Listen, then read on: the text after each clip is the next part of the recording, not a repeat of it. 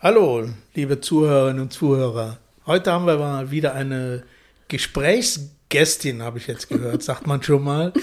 Äh, und zwar ist heute Maria Spahn hier. Maria Spahn ist äh, 1952 geboren, ist Psychiaterin und äh, Selbstverteidigungstrainerin. Sie hat Medizin studiert in der heißen Zeit in der Republik, nämlich Anfang der 70er Jahre in Frankfurt und in Köln. Ab 71. Ab 71, mhm. ja.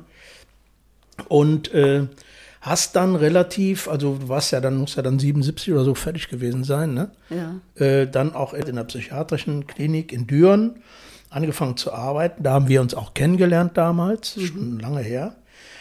Und hast aber dann eine ganze Reihe von, von Stationen, also über ein Buchprojekt, über eben in Psychosomatik äh, gearbeitet und auch beim Sozialpsychiatrischen Dienst äh, gearbeitet.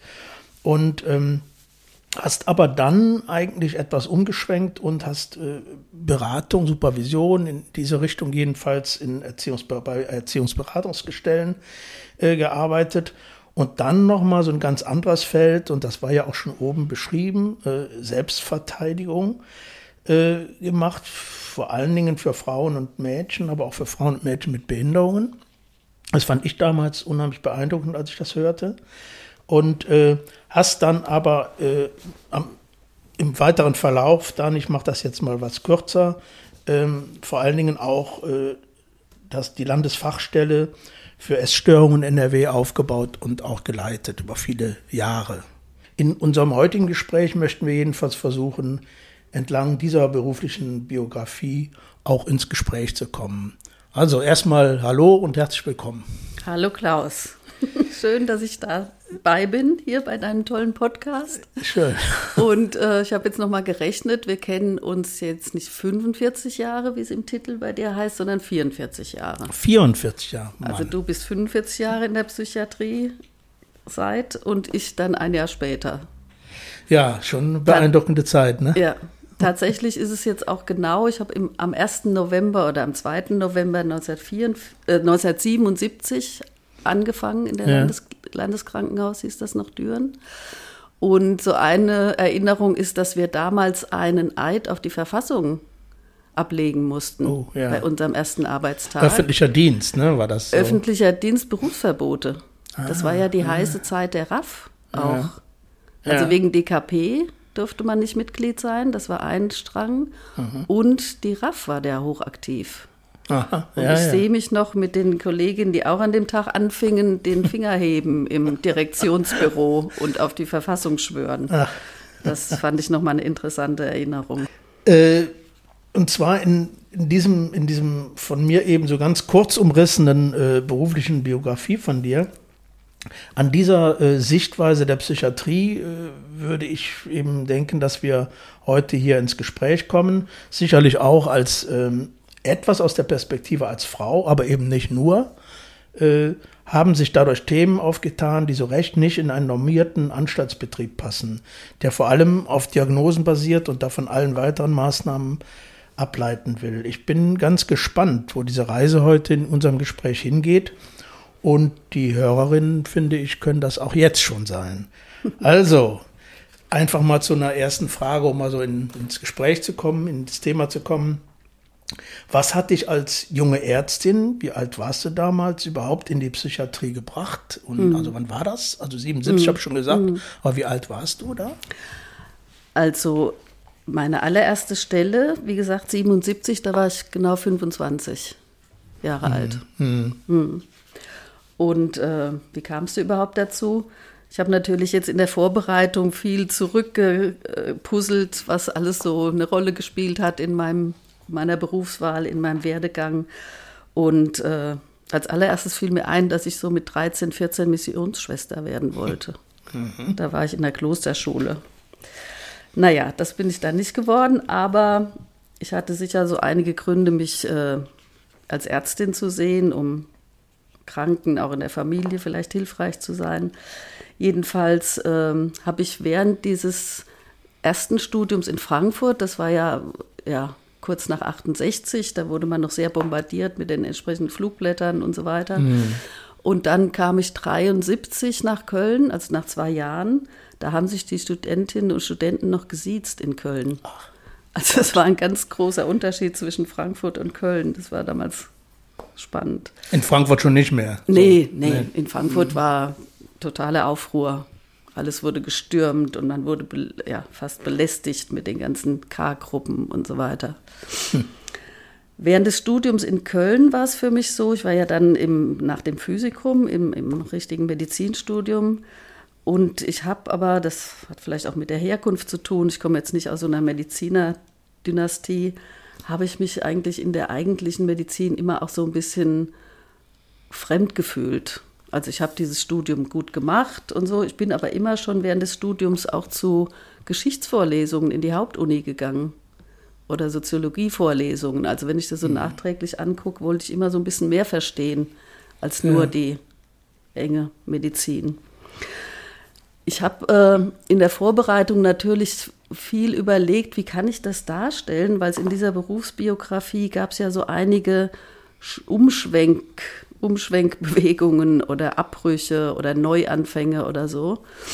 Und äh, dein letzter Post Podcast jetzt von ja. heute, von gestern, da hast du einen Begriff äh, ausge, ausgearbeitet, der hat mich total gut getroffen, und zwar moralische Verletzung. Ja. Und das war auf einmal für mich so klar, ja. Also diese ganzen Einfälle, die ich hatte, die mich so bewegt haben auf diesem Weg, hat ganz viel mit Momenten oder mit, mit, äh, mit dieser moralischen Verletzung zu tun. Also das heißt, was passiert hier oder was mache ich hier oder was soll ich hier machen, das geht aber nicht, das will ich nicht. Das kann man nicht machen. So. Mhm. Und da habe ich so ein paar Bilder, also zum Beispiel, das eines der ersten Bilder, die mir einfielen, war, dass im Medizinstudium nach einem Jahr, also am Anfang hat man Zoologie, Biologie und sowas, und am Anfang des dritten Semesters, also da ist man 21 oder so, geht man in den PrEP-Kurs. Ja. Also das ist der Kurs, wo die Leichen aufgeschnitten werden. Und da steht man dann zu zehnt um so eine Leiche mit dem Skalpell und schneidet die Leiche auf. Und ich weiß, dass ich, es hat uns natürlich alle total verstört. Da wurden natürlich die Witze gerissen, um das irgendwie zu überspielen. Aber es gab keinerlei Begleitung. Und ich dachte, weiß nicht, ob ich das so genau dachte, aber ich, äh, es war so, dass es eigentlich verrückt ist, dass man ganz junge Medizinstudierende als allerersten Menschen, mit dem sie zu tun haben sollen, eine Leiche äh, vor die Nase setzt und sie sollen die zerschneiden. Also das hm. ist doch an sich schon eine verrückte Herangehensweise. Also wie wird man geprägt für dieses Studium? Wie wird man geprägt, die Menschen, mit denen man dann zu tun hat, zu betrachten? Also sehr objekthaft, ja, oder so. Ne? Hm. So, das ist so ein Bild, was mir einfiel. Dann als nächstes Bild, was mir einfiel, hier im, im Medizinstudium in Köln, gab es den Professor Presser, Paul Presser. Ich weiß nicht, ob ich das so ausführlich erzählen kann. Ja. Äh, Psychiatrievorlesung in einem riesigen Hörsaal, wo wir saßen und Professor Presser unten einen Patienten vorführte. Immer wieder, also in jeder Vorlesung wurden Patienten vorgeführt. Dann schlurfte so ein älterer Mann da rein mit Schluffen, mit einem Bademantel, mit einem ollen Schlafanzug und wurde unten vor diese 200 Studenten, Studentinnen gestellt und abgefragt, psychiatrisch abgefragt. So hm. macht man das, so geht das mit der Diagnose. So sollten wir das lernen, ja, dass so die ja. Diagnose geht. Das ist so ein Bild. Also moralische Verletzung. Äh, ich dachte, das geht doch nicht. Mhm, so, ja, ja. Das geht doch einfach gar nicht. Ja, und ich glaube, im Laufe, ich kann noch mehr solcher kleinen Geschichten erzählen. Ich glaube, dass diese, dass mein Weg sehr so war, dass ich in solche ähm, Situationen immer wieder natürlich kam, wo ich sehr klar hatte, das geht nicht. Und dann irgendwie einen neuen Schwenk machte. Eine nächste Geschichte fiel mir ein, die hat jetzt im engeren Sinn mit Medizin zu tun. Ich war dann im praktischen Jahr auf einer äh, Krebsstation, auf einer onkologischen Station. Und ich hatte als junge Praktiz Praktikantin da praktisch praktisches Jahr mit einem Patienten zu tun, Ende 40, ähm, mit dem ich immer wieder, den ich immer wieder betreut habe. Und ähm, er hatte chronische Leukämie und bekam diese Chemotherapie, Schemata. Und eines Tages ging es darum, dass sein Sohn heiratete. Im Bergischen wohnten die Leute. Und er wollte zu dieser Hochzeit. Und es war so, dass uns allen im Behandlungsbereich war klar, dass der Mann nicht mehr lange lebt. Und trotzdem wurde, ich sage jetzt mal, verboten, also er durfte nicht dahin. Er musste sein Chemotherapie-Schema äh, mhm. weitermachen. Das sind jetzt sehr plastische Erlebnisse, aber so ist das, so ist das natürlich voll in dem Betrieb. Ja, ja. Und ich habe das bis heute in Erinnerung, das war 1976. Hm. Und das hat mich, solche Situationen haben mich so beeindruckt, dass ich einfach dachte, das geht nicht. Also, ja. oder anders dann für mich bezogen, da will ich nicht Teil von sein. Ich, ich sah natürlich auch keine äh, Möglichkeiten, das zu verändern oder einzugreifen. Ne? Aber immer dieser Impuls, da, dazu will ich nicht gehören, das will ich nicht machen. Ne? Hm. Oder war das denn ein Grund, dass du auch speziell jetzt Psychiatrie äh, dann angefangen hast? Oder gibt es da einen Zusammenhang zu dieser? Also äh, der Zusammenhang ist vielleicht auf der einen Seite, dass Psychiatrie ist ja nicht die, die eigentliche Medizin. Ja. So in meiner Auffassung, damals auch schon. Das ist ja so ein Sonderfall, was hat ja mehr mit der ganzen gesellschaftlichen Situation zu tun. Man, ne? Diese Situation ja. muss man ja. ja. anders betrachten als nur medizinisch. So, das habe ich damals irgendwie schon gemerkt oder gewusst. Und das hat mich interessiert. Ah. Hm. Und es war natürlich auch eine Zeit, wo viel, äh, wo viel Neues passierte im, im Feld. Ne? Ja, also ja, zum Beispiel äh, weiß ich, dass ich damals schon diese Bücher, dieses Buch hatte von Mitscherlich. Mhm. Unfähigkeit zu trauern oder die äh, Verbrechen der deutschen Ärzte im Naziregime. Und dann haben mich solche äh, Autoren ähm, begleitet wie Bruno Bettelheim, der hat ja schon in den 60er, 50er, 60er Jahren als Psychoanalytiker mit schwerst gestörten Kindern gearbeitet, die nirgends sonst hinkommen und hat versucht, die, ich sag mal, therapeutisch zu verstehen und für die Institutionen zu schaffen. Ja. Bruno Bettelheim habe ich alles von gelesen, was es irgendwie gab. Mhm. Oder Bowlby, Überbindung und Trennung und Trauer. Mhm. So diese ganzen äh, Winnicott, ja. Balint. Dann gab es damals schon, also wie gesagt, da war ich noch nicht fertige Ärztin, da gab es schon zum Beispiel Krodek, weiß ich, ob, das, ob du den nee, kennst, Michael nee. Krodek, das Buch vom Es oder Georg Krodek. Also der hat so ganz früh äh, psychosomatische ähm, mhm. Theorien beschrieben. Ja, ja. Also nach, nach, wie Gefühle auf körperliche Krankheiten wirken. Mhm. Oder wie körperliche Krankheiten auch was ausdrücken, was im Gefühlsbereich mhm, mhm. äh, passiert. Ja, ich glaube, diese, diese ganzen äh, Einflüsse, die haben mich früh interessiert und da war dann Psychiatrie das Fach der Wahl. Es war damals so, dass äh, der Landschaftsverband Rheinland hat äh, so kleine Stipendien ausgegeben. Mhm. Hat man irgendwo an der, an der Tafel gesehen. Äh, 400 D-Mark konnte man bekommen im klinischen Studium und musste dann sich verpflichten, vier Jahre in einer, in einer psychiatrischen Klinik vom Landschaftsverband zu arbeiten weil es ganz äh, extrem schwierig wohl damals war, Ärzte zu bekommen. Ach so, ja, ja. Mhm, mh. ja, ja. Also Bedburg-Hau war diese Riesenklinik, wo sie äh, dringend Leute suchten und so. Man, wurde, man sollte dann zugewiesen werden und musste dann in diese Klinik, wo man zugewiesen wurde. Aha. Das heißt, in, nach Düren bist du gar nicht und so. Und nach Düren wäre wär ich gar nicht gekommen, so. aber ich habe damals in der, in der Doktorarbeitsgruppe angefangen. Äh, bei Frank Matakas übrigens. Mhm. Mhm. Und er hatte eine Truppe zusammengestellt von zwei äh, Soziologen, Aldo Legnaro und Herbert, Helmut Herbert Berger. Alkoholismus als Karriere war das Thema. Mhm. Und ein paar junge Medizinstudierende, war ich auch dabei, drei. Und das war so ein Gesamtprojekt. Und das hat mich natürlich auch am ehesten interessiert, so ein Gesamtprojekt. Und das fand statt in der Landesklinik Düren, Landeskrankenhaus Düren. Ah, ja. Mhm. Und dann war ich ja in dieser Projektgruppe und dadurch umgang ich die Zuweisung vom Landschaftsverband, weil dann wurde ich angefordert von dem Landeskrankenhaus Düren und konnte dort anfangen. Wo hättest du anfangen müssen? Marienheide. Ah, Marienheide. Mhm. Eigentlich Marienheide, Gummersbach. Mhm. Aber Düren war mir natürlich sehr viel lieber, weil damals war das ja schon als reformerisches Landeskrankenhaus, hatte man schon davon gehört. Ja, ja, ja. ja. Ähm, du hattest ja, ich meine, ich stelle mir das ja so vor, weil ich es ja auch gut kenne, auch selber aus der Zeit, ein bisschen früher, aber un, unwesentlich früher.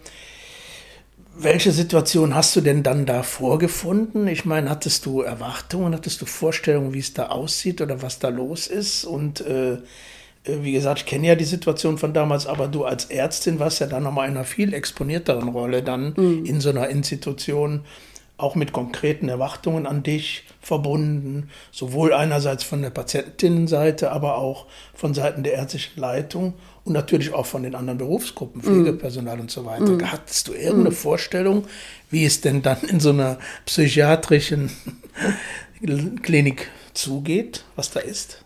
Ich hatte gar keine Vorstellung.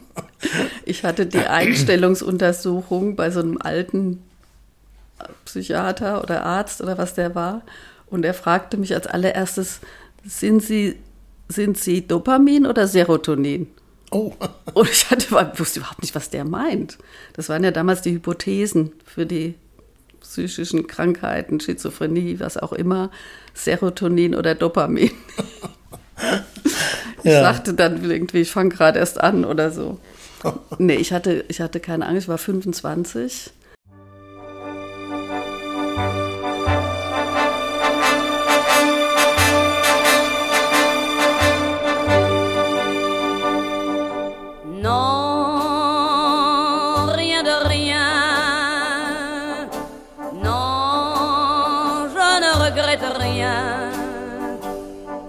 le bien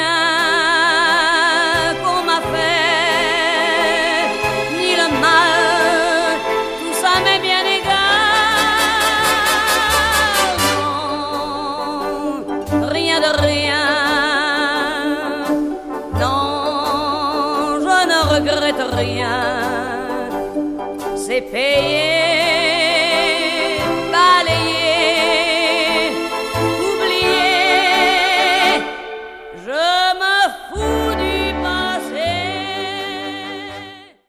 Und sie war als allererstes auf der Suchtaufnahmestation. Männersuchtaufnahme, ja. das war geteilt. Ne? Ja, ja. Und ich kann mich gut erinnern, dass an meinem ersten, zweiten oder dritten Tag kam eine Notaufnahme auf Station und ich wusste überhaupt nicht, was ich machen soll. Mhm. Ich war völlig. Und ich weiß heute noch, dass die Schwester, die Oberschwester, mir genau in die Feder diktiert hat, was ich jetzt machen muss. Ich musste nämlich einen Psych-KG-Antrag stellen. Ach so. Mm, ich, mm. ich, wusste überhaupt nichts. Und die hat mir das beigebracht. Mm. Und es war, wie du sagst, mit anderen Berufsgruppen, das war ja so eine irre Diskrepanz, dass ich als Jungspund da mit dieser ärztlichen Approbation, ich hatte, ich hatte sozusagen die Macht, oder wie man das nennen soll, das alles zu machen. Ich musste das unterschreiben, in Klammer ohne jede Ahnung. Und sie wusste das genau als Schwester und hat mir beigebracht, hat gesagt, so muss, müssen Sie das jetzt machen. Verrückt, ja. ja. Verrückt. Mm, mm, so ein bleibender mm. Eindruck. Ja. Naja, ich bin dann da so ein bisschen reingewachsen und äh, es war üblich, dass man nach einem Jahr rotierte. Und das ist eigentlich für mich so sehr äh, eindrücklich geblieben. Ähm, in der zweiten Station, wo ich hinkam, das war die, Fra die geschlossene Frauenaufnahmestation. Mm. Da war ich dann mit einem ärztlichen Kollegen, der so ein bisschen älter war wir beide waren dann die Stationsarzt und Ärztin. Und es, meine Erinnerungen waren es über 30, 35 Patientinnen. Und ich hatte dann die Hälfte. Die Hälfte hm. waren meine, sozusagen. Übernommen vom Vorgänger ja. hatte ich dann deren Akten und das waren meine. Vielleicht waren es auch noch ein bisschen mehr. Ja, und dann kommt ein großes Erlebnis. Ich hatte, ähm, habe ich total in Erinnerung, ich hatte mir dann vorgenommen, dass ich mit allen, dass ich mit jeder Patientin mal spreche. Das war auch schon ein bisschen unüblich, glaube ich. Ja. Also wenn du so fragst, wie war es mit dem Pflegepersonal, ich habe das so erlebt, dass äh, das Pflegepersonal eigentlich nicht erwartet hat, dass der Arzt, die Ärztin sich jetzt in ihr Zimmer setzt und die alle nacheinander rein können und man spricht über einige Zeit. Das war fast so ein bisschen unbeliebt. Oder war deutlich unbeliebt. Zu sprechen oder zu. Ja, zu, oder, so Gespräche so machen so viele oder überhaupt. Ja. Und äh, später habe ich gemerkt, es war eigentlich auch unbeliebt, dass das Arztzimmer offen war. Eigentlich war es üblich, dass das abgeschlossen ist. Also auch wenn der Arzt drin sitzt, ist das Zimmer abgeschlossen. Und das bedeutet ja, dass die Patientinnen irgendwie eigentlich keinen Zutritt kriegen oder dass es ein längerwieriges Verfahren ist für die, Ja, überhaupt mal ein. Arztgespräch zu kriegen. Das war mir nicht so klar. Ich habe das offen gelassen. Und wir haben auch keine Kittel angehabt, keine weißen. Wir waren in Alltagskleidung und das hat schon irgendwie sehr atmosphärisch oder auch direkt zu Reibereien mit dem alteingesessenen Pflegepersonal Ja, mit sich gebracht. War das denn ein, Plan, in Anführungszeichen, Nee. jetzt? So eine Vorstellung von, äh, ich will auf jeden Fall, wenn ich in so ein, so ein Moloch Psychiatrie komme, was ein bisschen was anderes machen, oder? Das war, glaube ich, sehr, äh, sehr intuitiv. Natürlich war ich beeindruckt von allem, wo ich mich vorher mit beschäftigt hatte. Ne? Ja. Auch äh, totale Institutionen und so weiter und so weiter. Aber im, im wirklichen Arbeiten habe ich, glaube ich, sehr intuitiv gehandelt und ich war auch so ein bisschen überwältigt von den Zuständen auf diesen Stationen. Das war ja sehr, sehr chaotisch, sehr drängend, sehr trostlos. Ja, ja. Ja, ja, und allein die Atmosphäre da, ne? Die, die. Es musste ja so dauernd gehandelt werden. Es Ja. muss dauernd irgendwie akut gehandelt werden, ohne dass man es überlegen konnte, ohne dass man es richtig besprechen konnte. Das heißt, du hast ja auch da mit, mit Medikamenten Mit rumhantieren Medikamenten. müssen. Ja, ja, ja. Alle kriegten Nein. Medikamente. Also kann ich so. Hm. Ja, alle kriegten Medikamente. Vielleicht noch die Geschichte mit diesen ersten Gesprächen, die hat mich Ja. nachher sehr bewegt im Laufe der, der Jahre oder auch meinen Weg vielleicht mitbestimmt. Von diesen, ich sag mal, 15 Frauen, die meine waren, meine Patientinnen waren, wie gesagt, ich habe die erstmal reingerufen, habe sie kennengelernt, habe ein bisschen gesprochen, haben sieben oder acht Frauen in diesen Gesprächen mir spontan von Vergewaltigungen erzählt. Das ist also heute, ist man, also es ist fast unglaublich. Aber das war so. Ich kann mir das auch gar nicht so genau erklären. Also ich glaube im Rückblick, das waren Frauen, die vielleicht so, auch viele waren vielleicht so um die 50, 55. Also die haben noch den Krieg relativ nah hinter sich gehabt. Ja. Ich erkläre es mir einfach so, dass da so ein junges Mädchen vor denen saß, mit einem offenen Blick und mit äh, hören wollen, wie geht's ihnen oder so. Und dann haben die gesprochen. Die Chance ergriffen, vielleicht auch mit, mit Hoffnung verbunden. Irgendwie oder? ausgelöst muss es gewesen sein durch die Situation. Ja, und wenn man sich vorstellt, äh, ich meine, wie du eben schon andeutest, äh, wie es daher hoch herging. Es Es war immer ging. akut und immer laut auch. Laut, und, ja. und irgendwie Übergriffigkeiten. Jetzt bedrohlich, Mal, ne? Ja. bedrohlich waren auch Patientinnen, die auch bedrohlich sich da verhalten haben, Mhm. andere angeschrien und so weiter. Und ähm, Ich meine, dann ist es umso erstaunlicher, so Ja. in so eine Gesprächssituation dann zu kommen, Ja. ne? Die Ja. darüber auch. Und das, das Verrückte ist ja für mich, dass ich überhaupt nichts, ich, ich war überhaupt nicht vorbereitet. Ich hatte überhaupt keine Ahnung von diesen Themen.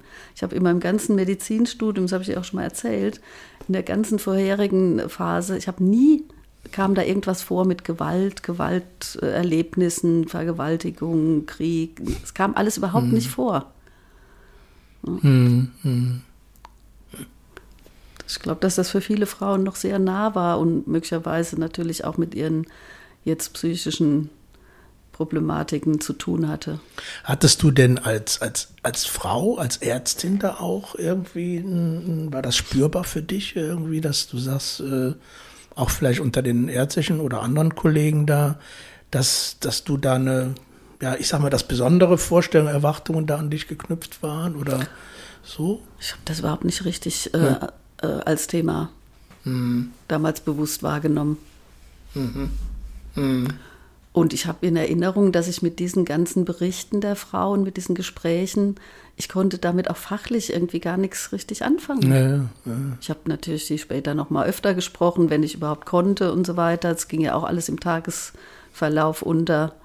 Akten schreiben, Briefe schreiben und so weiter und so weiter. Aber ich, äh, ich hatte überhaupt kein, keine Möglichkeit, Was, was machen wir jetzt damit? Es wurde auch nicht besprochen. Hm, Es gab ja auch eigentlich jetzt nicht mal Fallbesprechungen, ganz wenig morgens, zack, zack, zack, was war heute Morgen los, was müssen wir machen? Mehr unter dem Aspekt besonderer Vorkommnisse. Ja, genau. Hm. Ja, ja. Ja. Also ich stelle mir das ja schon so nochmal, ich meine, weiß ja selber aus meiner Rolle, aber ich stelle mir das nochmal so als, als junge Ärztin äh, nochmal eine ganz besondere Menge an, an, an Eindrücken und an, ja, wie soll ich sagen, Unzulänglichkeiten, an ein Gefühl von, von was kann, was soll ich denn bloß hier bewirken, äh, dass das so auf dich da eingeprallt Ja, ist. Ne? ja, und ja, auch, das muss ja auch, wie man so blöd sagt, äh, irgendwas mit einem machen. Ne? Also ne, entweder schottest du dich dann ab, äh, das war ja auch so bei dem Thema da von den moralischen Verletzungen, Mhm. entweder schottet man sich so ab und, und irgendwann äh, holt einen das aber auch wieder ein oder Ja. man, man ist vielleicht auch offener und aber das bringt dann andere Schwierigkeiten Ja. im Umgang.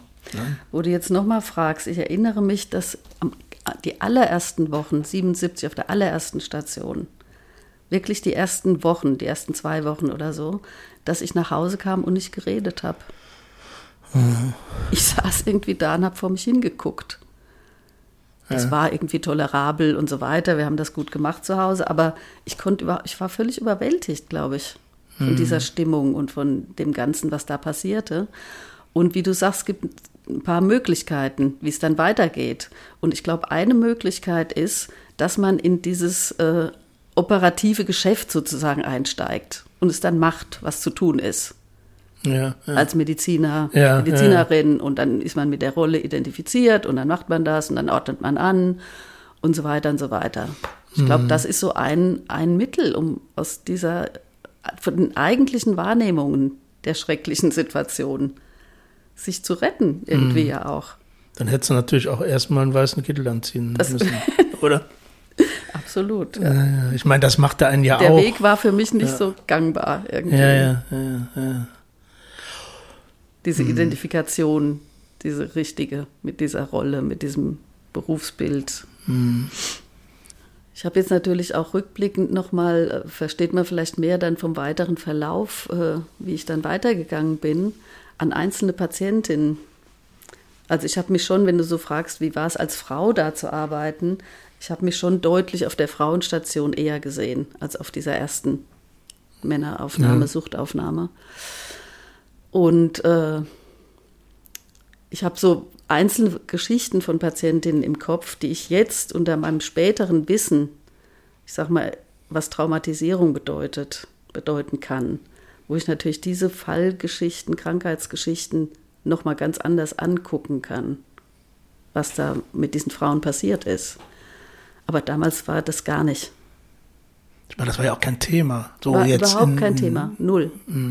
Ich erinnere mich an eine Frau, das kann ich vielleicht noch kurz erzählen, eine junge Frau aus Düren, äh, Familie, zwei kleine Söhne, die kam zu uns mit Depression.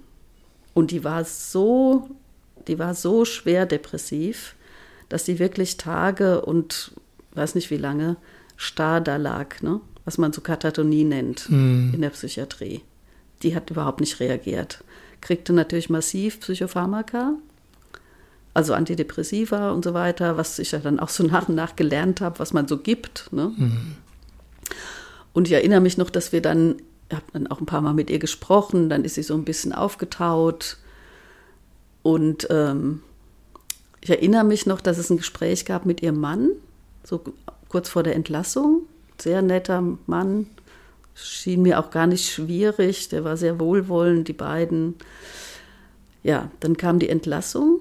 Kinder habe ich natürlich nie gesehen, da haben wir damals nach den Kindern haben wir nicht groß gefragt. Jedenfalls äh, kam die Entlassung und dann hat sie sich drei Tage später zu Hause erhängt. Und es gab in der Geschichte, das ist mir aber erst später aufgefallen, in ihrer Anamnese gab es so eine Geschichte, dass sie irgendwie von der Mutter weggekommen ist und dem Vater übergeben worden ist. Ja. Als junge Jugendliche war sie ein paar Jahre beim Vater. Und da habe ich natürlich nachträglich, konnte man sich viele Gedanken machen, was ihr passiert sein könnte. ja. Das, was nachher so Depression hieß. Ne? Und ganz eindrücklich von ihr, dass sie in dieser Depression oder auch als sie dann so ein bisschen mehr zu sich kam, dass sie immer wieder so ganz stereotyp murmelt, ich bin uselig, ich bin uselig, ich bin ganz dreckig, ich bin uselig. Hm. Ne?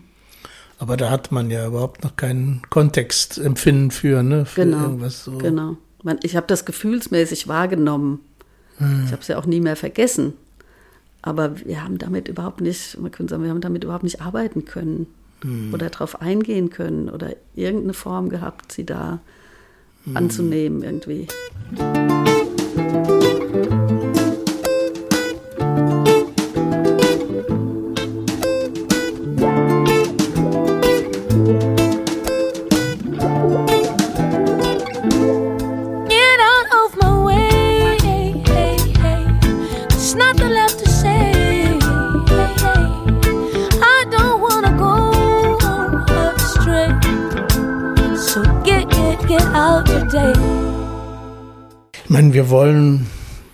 Das nicht vertiefen, insofern, aber meine Frage geht doch nochmal, wir haben ja auch im Vorgespräch nochmal so ein bisschen über die ganzen Verhältnisse und politischen Verhältnisse zu der Zeit in der Psychiatrie gesprochen und auch speziell in der Klinik in Düren.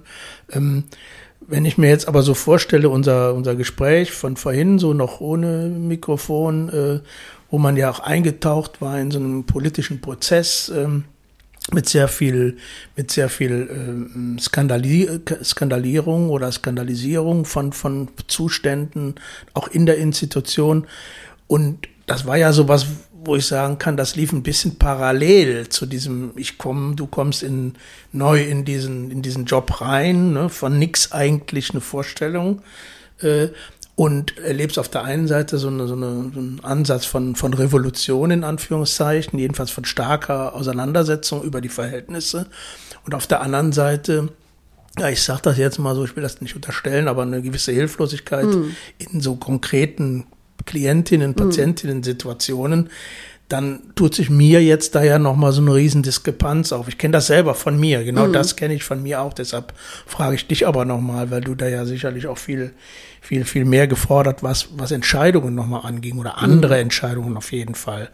Äh, konnte man über die oder konnte die über diese dieses Spannungsverhältnis denn oder diese, über diese Spannung reden zwischen diesen beiden ja ähm, Klima oder in diesem Klima also einerseits weißt du so aktiv und und und viel Aufregung und Aufruhr auf der anderen Seite aber eigentlich äh, ja wie macht man es denn bitte schön anders Also ich erinnere mich zum Glück äh, in beiden ersten Akutaufnahmestationen äh, Arztkollegen gehabt zu haben, in diesem Zweierteam, die sehr nett waren und äh, mit denen, die ich auch fragen konnte zum Beispiel. Also da war ich ganz gut aufgehoben, sagen wir mal. Und dann fing ja in Düren diese ganze Bewegung an, ähm, dass sehr kritische an, ich sag mal, Angriffe von außen gegen die Klinik kamen vom SSK in Köln, Sozialistische Selbsthilfe Köln, die ja ganz konkret dort äh, Patienten, Patientinnen besucht haben und äh, äußerst kritische Veröffentlichungen gemacht haben und so weiter. Und dass ich dann, wir mit einigen anderen Kollegen, Berufs-, verschiedene Berufsgruppen auch von innen heraus versucht haben zu sagen, die Verhältnisse hier sind nicht gut. Also hier kann man nicht gut behandeln. ja Ich sag mal ein Stichwort, die Station ist überfüllt. Die Patientinnen liegen mit Betten auf dem Gang. Wir müssen auch zu sagen als Ärztin, wir müssen Medikamente geben oder spritzen zur Beruhigung, weil wir auf der Station nichts anderes machen können. So, also das war so meine Aufgebrachtheit. Das, wie ich eben schon sagte, moralische Verletzung. Man kann das doch so nicht machen. So können wir das nicht machen. Und da gab es dann verschiedene Aktivitäten, um das mal nach oben zu tragen. Ist ja so ein bisschen bekannt, diese äh, Arbeitsgruppe in der Klinik, die dann bis hin führte zum Aufnahmestopp in Düren. ja ja Das der Aufnahmestopp als Instrument hat sich ja sehr konkret an diesen, dieser Menge der ähm, Aufnahmen und Überfüllung der Aufnahmestationen äh, aufgehängt. Ja.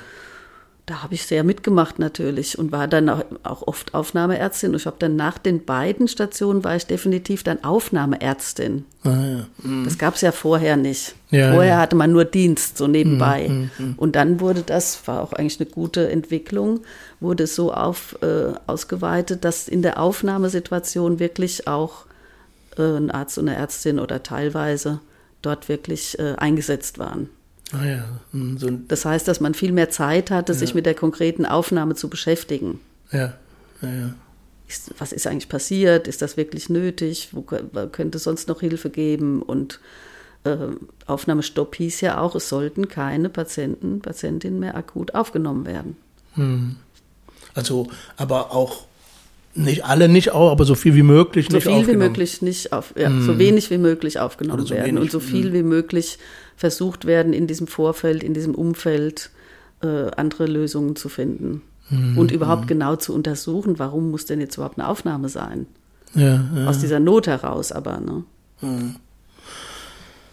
Aber ich meine, es ist natürlich, äh, ja, aus heutiger Sicht, auch darüber sprachen wir schon mal vorhin außerhalb hier dieses Gesprächs, äh, war natürlich einerseits so eine, sagt man, Skandalierung oder Skandalisierung, war ja auch notwendig, auch innerhalb der Institution, aber gleichzeitig auch der Widerspruch, wenn ich jetzt gegen meine eigenen Arbeitsverhältnisse äh, so auf, äh, auf äh, begehre, dann wie soll ich denn dann noch äh, von den von der Leitungsstruktur und was auch da sonst noch drüber hängt, noch vom Träger, denn überhaupt ähm, ja als verlässlich, als loyal äh, empfunden werden. Ne?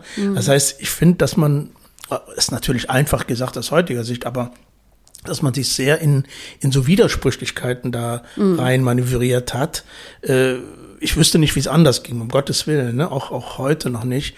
Aber äh, ich, ich, fand immer, da sage ich nochmal so meinen Eindruck, ich fand immer einerseits die, die Institution, in der man, von der man auch Geld bekommt, von der man eben, von dem auch, von der auch deine Existenz in gewisser Weise abhängig ist. Das war bei den Pflegeleuten vielleicht ein bisschen mehr als noch bei den Ärzten, kann ich nicht so sagen, aber äh, auf jeden Fall war das ja schon ein, ein breiter, eine breite Widersprüchlichkeit, in der man sich da bewegte und also hat mir jedenfalls sehr oft nicht, äh, nicht geholfen in meinem praktischen Umgang, auch meinen Ansprüchen, die ich da jetzt mal politisch hatte, auch an der Veränderung von Institutionen so einfach umzusetzen, weil da gab es sozusagen kein, kein neues Handwerkzeug, kein neues, keinen neuen Umgang. Da war, dafür gab es auch zu wenig vielleicht Auseinandersetzung miteinander, zusammen, können wir es denn anders machen, so konkret. Ne?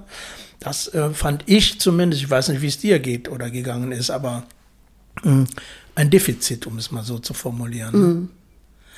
Also ich habe das so in Erinnerung, dass man oder dass ich auf der, auf der Behandlungsebene, Stationsebene einfach gemacht habe, so gut es ging. So menschlich es ging, aber in diesem ganzen Schlamassel, sage ich jetzt mal, so gut es ging, das gemacht habe. Und dass ich auch äh, über lange Zeit dieses Aufbegehren, was so in dieser Beschäftigtengruppe dann sich gebildet hat, dass ich das über längere Zeit nicht mit existenzieller Bedrohung des Arbeitsplatzes in Verbindung gebracht habe. Ich habe einfach ganz lang gedacht, das müssen wir jetzt sagen, da müssen wir unsere Forderungen formulieren, äh, das muss man, muss die obere Ebene, die Leitungsebene muss das doch sehen. Äh, Ich war ja auch zum Beispiel als eine von einigen im ärztlichen Vorstand. Das war ja so ein Beratungsgremium auf der ärztlichen Ebene mit dem Direktor, mit den Oberärzten. Also eigentlich sehr konstruktiv gedacht. So. Und da habe ich nicht die ganze Zeit gedacht, ich weiß nicht, ob ich den Arbeitsplatz behalte. So. Ja, ja, ne? Und dann war es aber, dann gab es auch so ein bisschen Ausbrüche. Ich habe dann zum Beispiel im Kölner Volksblatt, was ja so ein bisschen auch so eine Hauszeitung vom SSK war, habe ich einen Leserinnenbrief geschrieben. Ich sag mal mit dem Tenor, ja, die Verhältnisse sind nicht gut hier drin. In der Behandlung. Zeit damals war das. 1980, in der Zeit. Genau, in diesem ganzen Wirrwarr dieses Aufbegehrens da sozusagen, dieses Ändernwollens. Und äh, dann habe ich geschrieben, ab, ab eigentlich kann man zusammenfassend geschrieben, ja, die Verhältnisse sind nicht in Ordnung und das muss man auch von innen heraus sagen. Das sage ich auch als Klinikärztin. Und da kommt jetzt dieser Widerspruch, von dem du sprichst. Ne? Ich wurde nämlich ein paar Tage später, als diese Zeitung rauskam, zum, zur Zentrale in Köln-Deutz einbestellt. Das war die Trägerzentrale vom. Die Trägerzentrale, Klinik, also ne? die oberste Bedienstetenzentrale. Und da war ich auch noch erstaunt.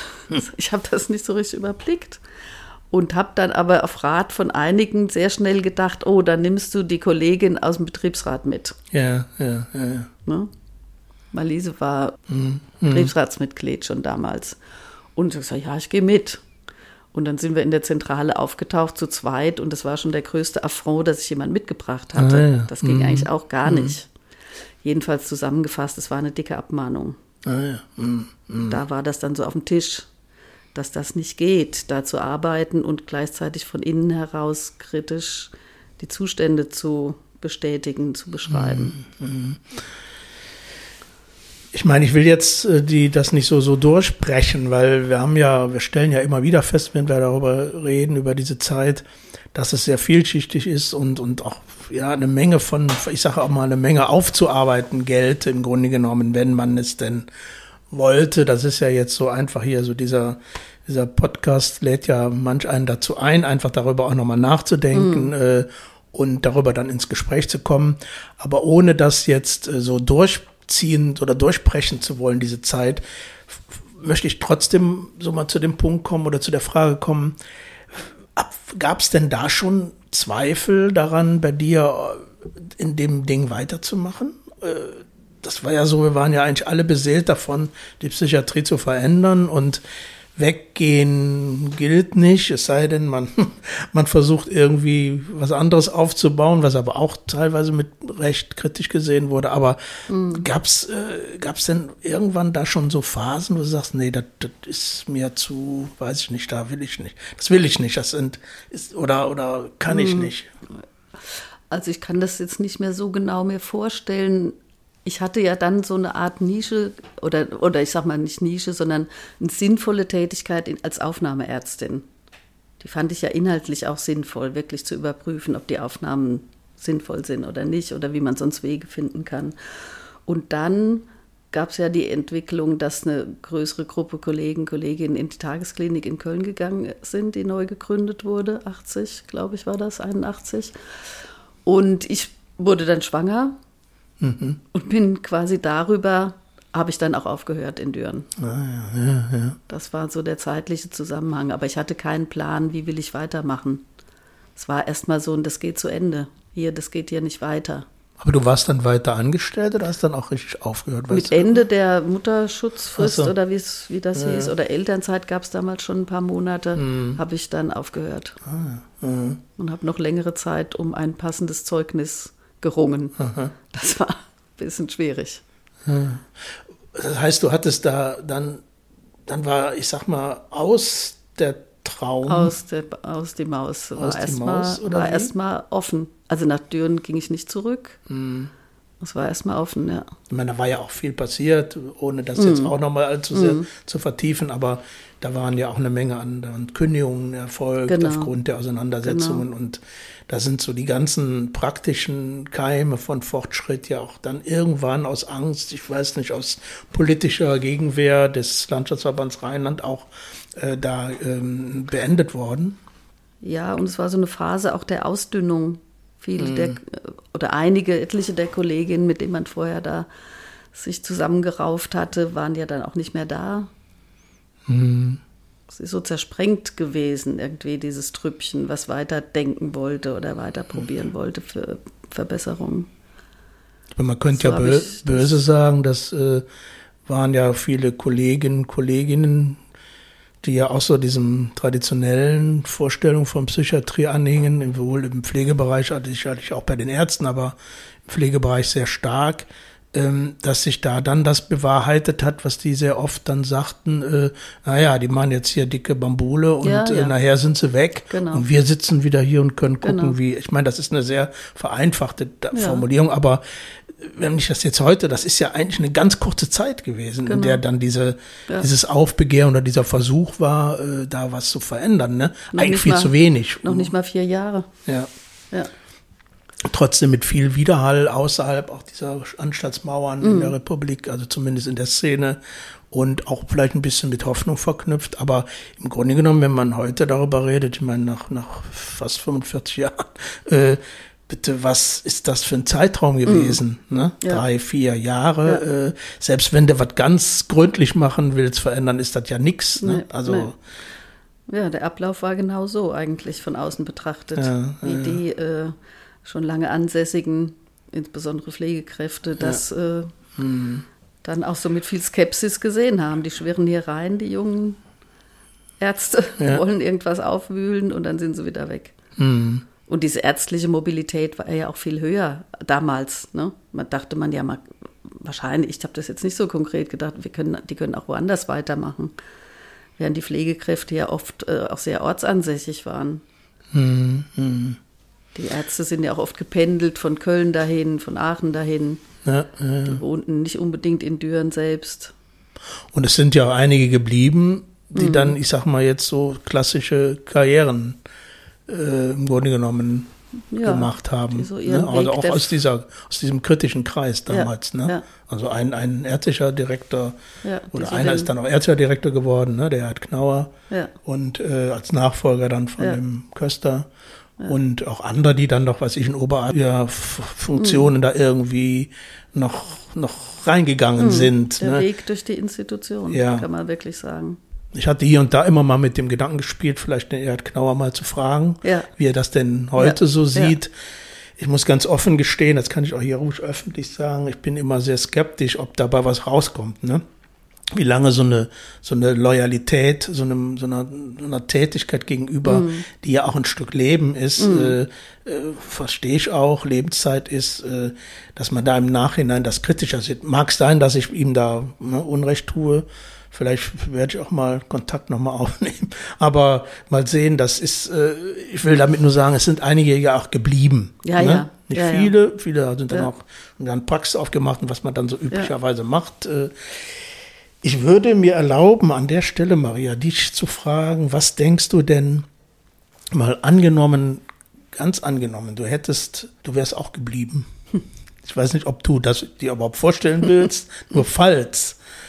Wo wärst du jetzt nicht innerhalb der Klinik, sondern überhaupt in der Psychiatrie? Wo wärst du da? Wo würdest du dich da heute sehen oder wo hättest, dich, hättest du dich heute da gesehen? Also in den üblichen Möglichkeiten als Psychiaterin mein Geld zu verdienen, meinst genau. du jetzt? Ne? Muss, ich, muss ich sagen, dass ich eher immer wieder an Punkte kam, wo ich dachte, oh nee, das will, will ich nicht machen. Mhm. Das, da will ich ich habe ja zum Beispiel auch ich hätte ja schon äh, 82 äh, die Zeit voll gehabt für die Facharztprüfung. Ja, ja. So ein gutes Beispiel. Und ich habe die ganze Zeit immer so eine Haltung aufbewahrt, zu sagen, oh nee, ich will nicht dazugehören. Ich will noch ja. nicht mal die Facharztprüfung machen. Ich will nicht Psychiaterin heißen. Das hätte auch passieren können, dass ich das verschnappt hätte. Und dann habe ich erst nach vielen Jahren, 87 erst, also quasi fünf Jahre später, habe ich gedacht, komm, ich mache das jetzt. Mhm. Ich mache mhm. die Prüfung. Ich will den Titel. Ich will möglicherweise auch mit diesem Titel was bewirken, was ich machen will. Ja, ja. Aber ganz lange war ich wirklich in dieser Position zu sagen, oh nee. Ja, 1987. Zu diesem Apparat, zu diesem, äh, zu dieser Sozialisation will ich nicht dazugehören. Und äh, ja, hilfloserweise hm. sah ich damals nicht die Stelle, wo ich hätte meine Überlegungen gut einsetzen können. Hm.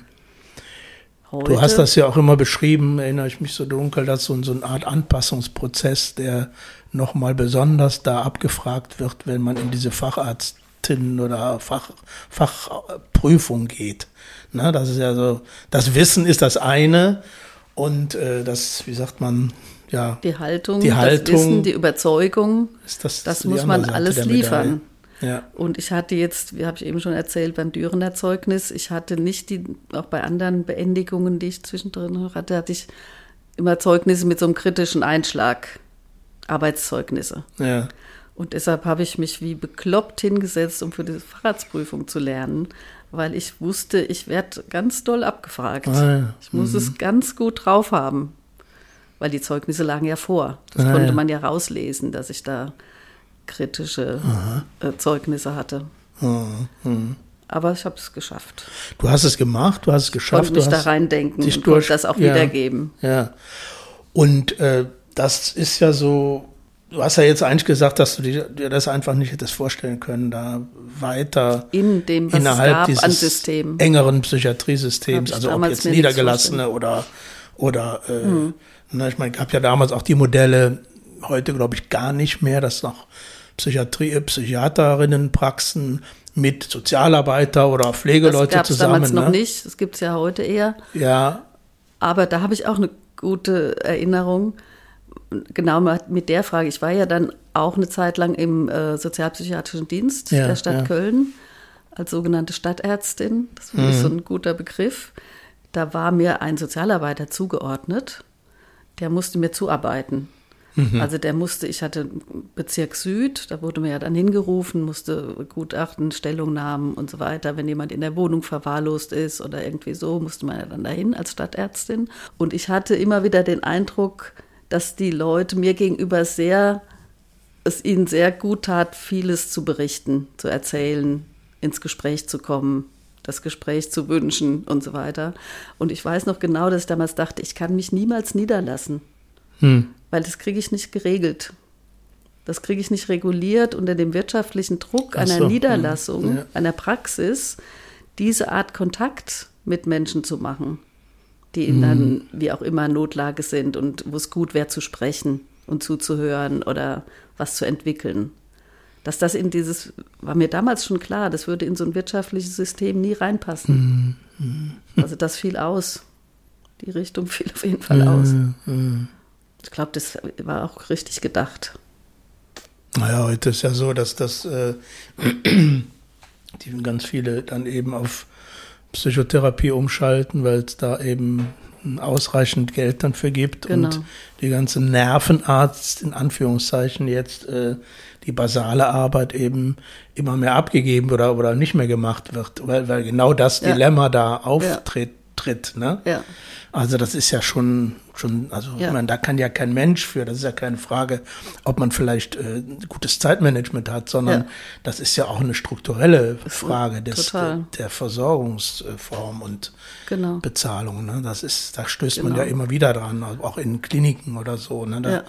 Das ist und bleibt, wenn man sich vorstellt, hat sich das in Manch einer wird uns jetzt wahrscheinlich mächtig auf die Füße treten, aber das hat sich in 40, 50 Jahren nicht wirklich verändert. Nee, es ist operationalisierter vielleicht. ne? Ja. Das alles psychotherapeutisch gedachte Arbeiten ist irgendwie abgespalten und äh, Ja. so schätze Ja, ich das von außen ein. Ja, genau. Aber du hast ja dann, du bist ja dann noch was geworden, sozusagen. Ich bin noch was geworden, was ganz anderes. Und hast dann Ich war jedenfalls gesagt, nachträglich sehr froh, dass ich diese Prüfung doch noch gemacht Ja, hatte und ja. den Titel hatte. Ja. Ja. ja, es war gut gemacht.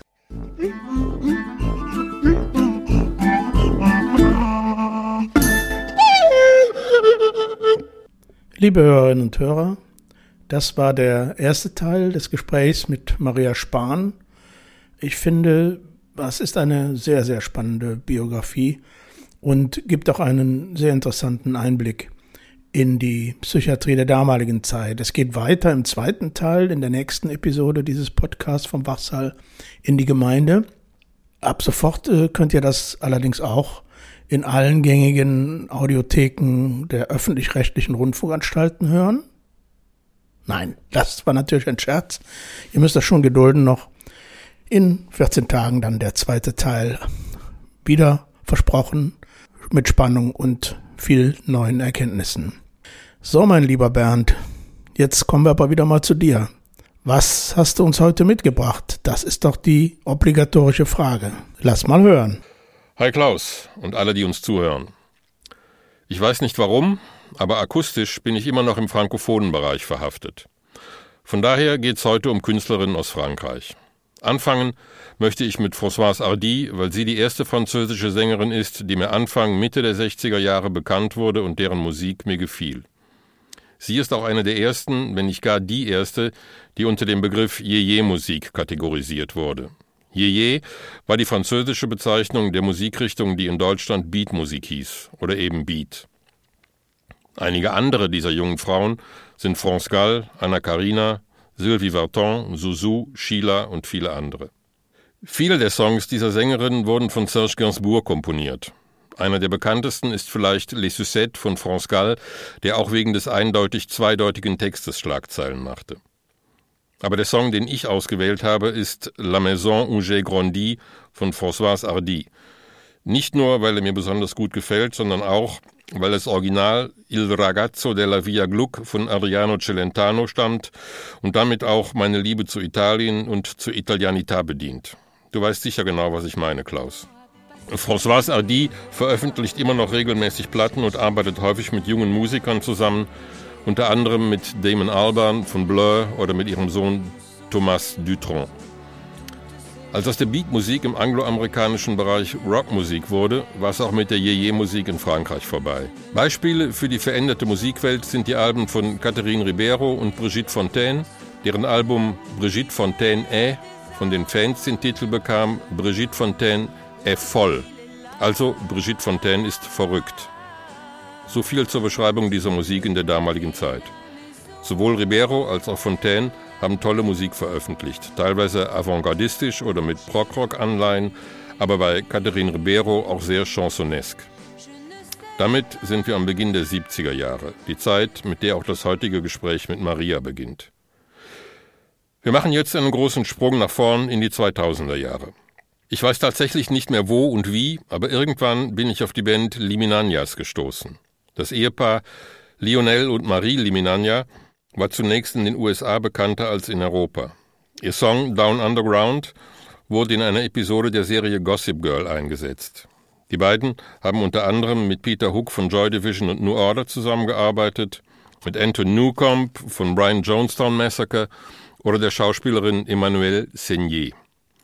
Die Musik verarbeitet deutlich Einflüsse der Yeye-Musik, aber auch von Velvet Underground und The Jesus and Mary Chain. Damit schlagen sie wunderbar den Bogen von den 60ern zu heute und deshalb finde ich, passt ihre Musik perfekt zu der Zeit, die Klaus mit Maria im Podcast reflektiert. Auf ihrem letzten Album, einer Doppel-LP mit beigefügter Single, arbeiten sie mit dem Techno-DJ und Produzenten Laurent Garnier zusammen.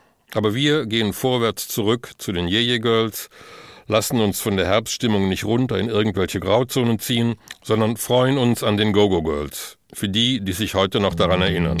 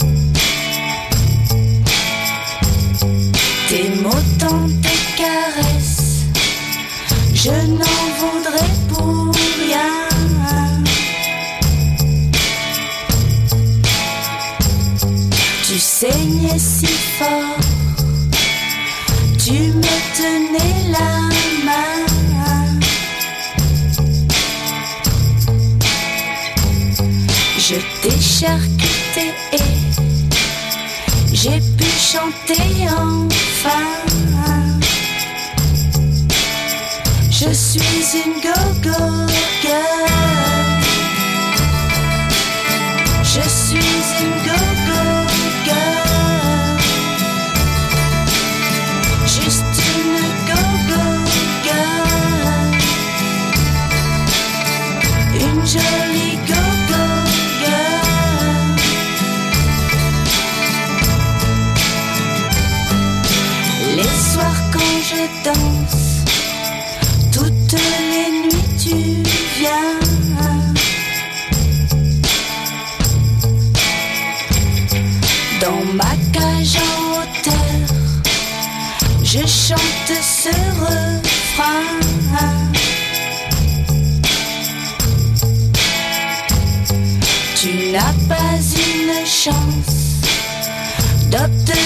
jamais